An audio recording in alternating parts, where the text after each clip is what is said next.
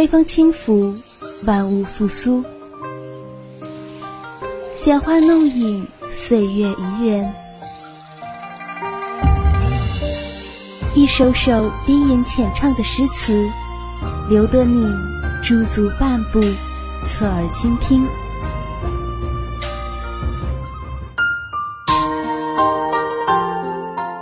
窗外有雨，风里有声。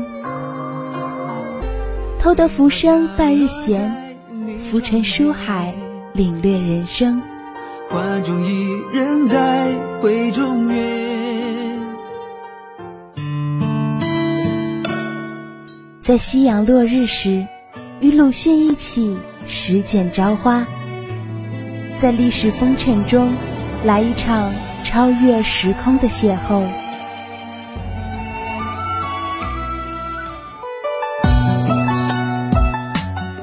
校园文学金谷园，带你走进文学世界，分享文字心情。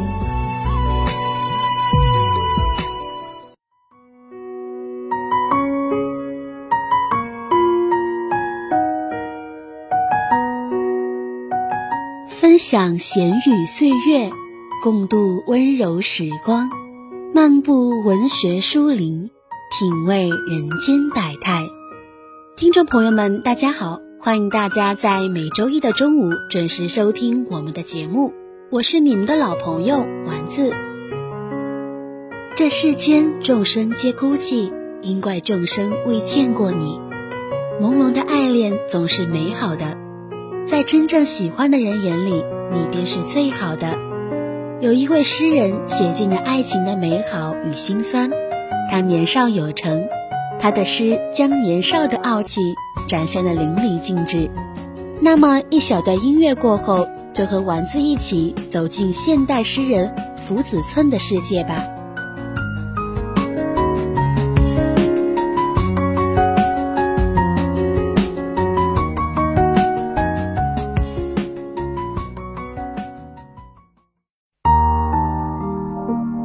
一段闲谈，一首诗。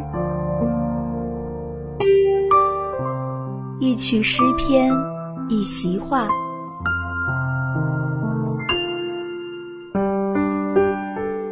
一番话语，一本书，一本好书，一段情，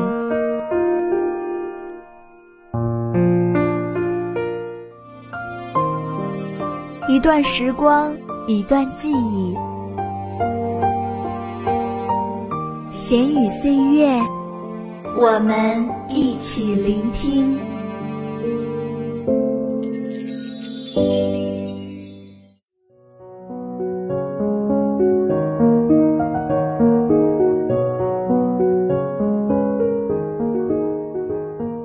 福子寸原名刘子博，一九九八年出生于河南，河南省青少年作家协会会员，西平县作家协会会员。一位极具才华的青年诗人，也许很多人在好奇，能写出“我是此间少年郎，你是天上明月光”的人，该是有多么温柔啊！而福子寸本人也很神秘，很少有人见过他真正的样子。他有自己的社交账号，通过这些账号来发表自己的诗歌，因为这些诗歌，他得到了很多人的关注和喜爱。福子寸是个有着多样化形象的诗人，如果只是阅读他的诗歌，你恐怕会以为他是个忧郁少年。可真正了解他的人都知道，他是一个积极乐观并且很幽默的男孩子。他会和粉丝打打闹闹，分享自己的日常生活，也会运用自己的理解，用轻松诙谐的方式来向人们传授文学知识。其实福子寸和我们一样，也是一个普通的青年，只是自幼热爱中华文化，所以开始了解中华传统文化，也慢慢开始写诗，将自己的所思所想通过文字的形式记录下来。一开始他并没有想到自己会有那么大的影响力，对于那个时候的他来说，写诗也仅仅是他自己的个人爱好而已。一次偶然的机会。福子寸将自己的诗歌放在了网上，令他感到惊喜的是，很多人非常喜欢他的诗歌，他的粉丝也越来越多，甚至还有许多学生将他的诗句用到了自己的作文中，也得到了高分。这便使得福子寸在学生中的知名度越来越高。后来，随着粉丝的增长，福子寸将自己更多的诗歌发布在网上，也开始对一些历史人物进行讲解。他的讲解幽默风趣，让很多年轻人记住了那些枯燥无味的历史课堂知识。这让越来越多的人爱上了短视频，因此他也渐渐走进了大众的视野。在二零一八年，福子村的一句“我是此间少年郎，你是天上明月光”迅速走红网络，他的知名度也越来越高。但是随着名气越来越大，对他的争议也越来越多。一些人认为福子村的诗没什么内涵，只是在无病呻吟，平时看看可以，但实在难登大雅之堂。从他开始出名的时候。这些质疑声便一直伴随他到现在，但是他依然写着自己的诗，做着自己的短视频，干着自己爱干的事情，不在乎外界评价，不计较得失。他仿佛对世俗的评价并不放在心上，他好像有着与这个年纪不相符合的心境。他曾说过一句话：“文人之间应互相帮助，而不是文人相亲。”这也足以看出福子寸的心胸之宽广了。还有一些人说，福子寸的诗浮于表面，不值得深究，也经不起推敲。没有任何一个真正有文学素养的人会喜欢福子寸的诗，而福子寸的粉丝也是偏向于低龄化，这就更加证明了这一点。但是不要忘了，福子寸还年轻，他的诗可能并没有那么完美。但是他还有很多时间去学习改正，让自己变得越来越好，也相信他会前程似锦，一切如愿。每个人都有自己的不足，我们不怕犯错，怕的是连改正的机会都没有。每个人都有自己独特的才华，只是缺少一个发光发热的机会。只是当你一旦有了一定的知名度后，自然要受到众人的监督和非议。这些都是出名的代价，而且文学本来就没有一定之规，文学是自己心中的文学，谁也没有资格对它下定义。我们可以探讨，也可以有自己的理解，但我们不能去否定别人。古人定下的规则和语法，现代人同样可以进行创新，融入自己的理解，标新立异。如果只是墨守成规，按部就班。对现有的文字一丝不变地进行传承，那么文学的魅力也就荡然无存了。没有哪个少年不热爱文艺，也没有哪个生命未曾自命风流。任何艺术的形式都有人欣赏，因为艺术本身就是雅俗共赏。每个人对艺术的看法都不尽相同，哪怕再好的作品，也不可能做到每个人都喜欢。即便是四大名著。也有很多人指责批评，更何况是一个新生代的青年呢？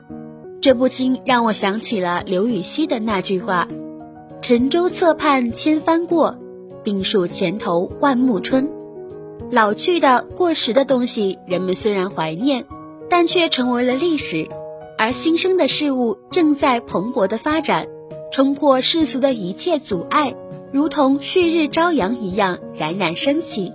正如新事物的诞生往往需要经历重重磨难，所以我们有理由相信，福子寸经过一番打拼和沉淀之后，会写出更加优秀的作品。他还曾说：“那些所谓的诗歌，都是诗人的枷锁。”这句话更是受到了不小的争议。有的人认为福子寸的诗写得很好，诗疯狂，但并不代表这个人很狂。有人极其喜欢福子寸，满眼崇拜的目光。事实上，福子寸的写作方法虽然独树一帜，但是仍然得到了许多人的支持与认可。就连他自己也曾说：“少年向来不知天高地厚，放眼处皆自负才高八斗。”但是他骨子里却是一个谦逊有礼的男孩。从他诗歌的细微之处，也可以看出他对这个世界充满善意。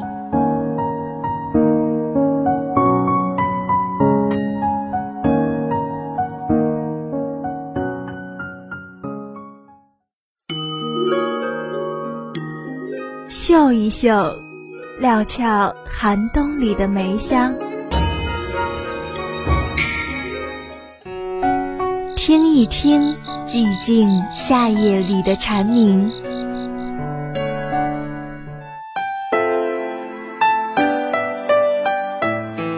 在繁华尘世中，寻找心灵的净土；在万般寂静中。漫步文学的书林，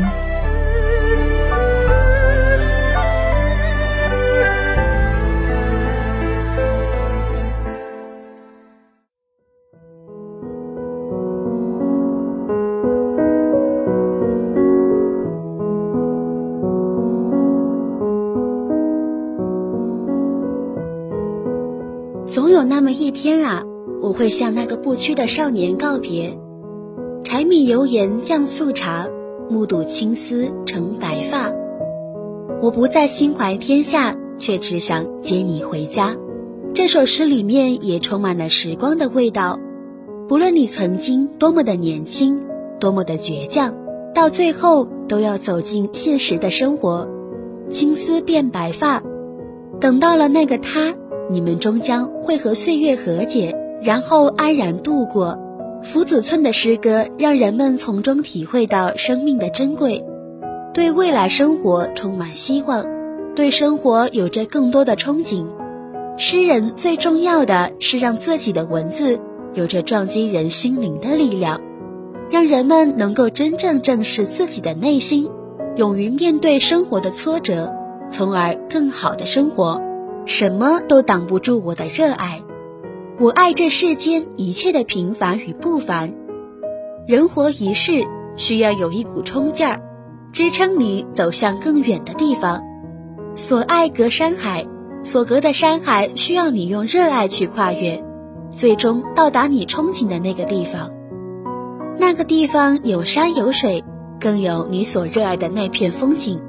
所以，请给自己一点希望，一点坚持下去的动力。让自己能够去到梦想的地方看一看，不留遗憾。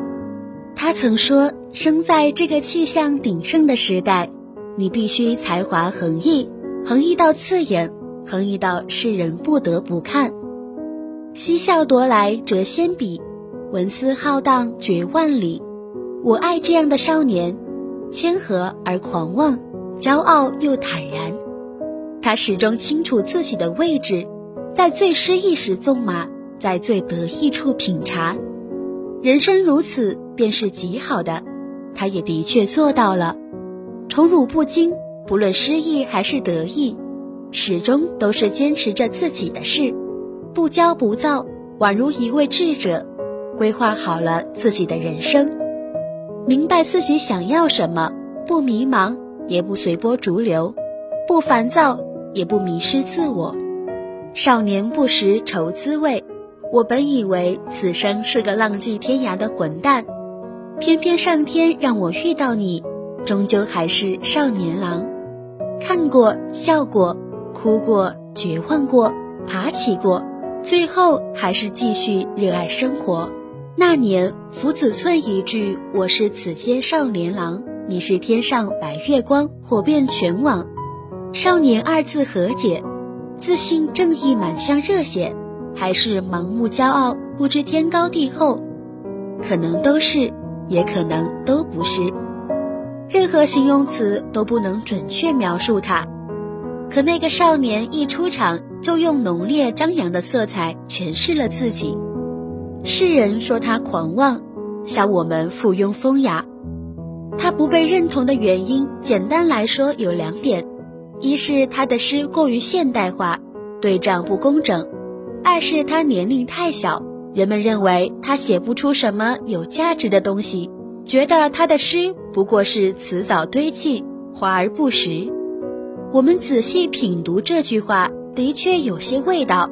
首先，作者自诩是世间的少年，充满了对未来生活的向往和希冀之情。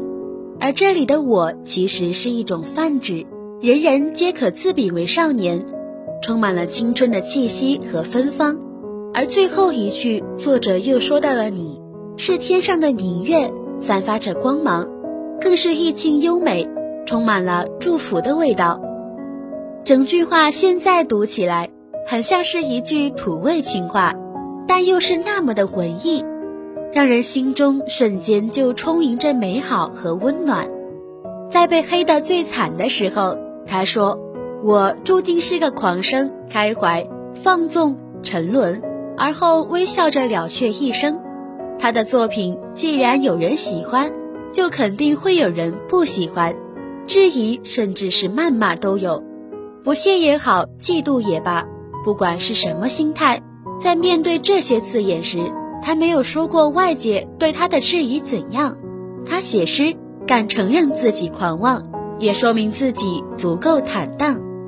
我记得有这样一句话：羡慕那些真正有灵气的人，山水一眼辗转成风月，苍生在他们眼里只剩怜爱，而我们这些没有灵气的普通人。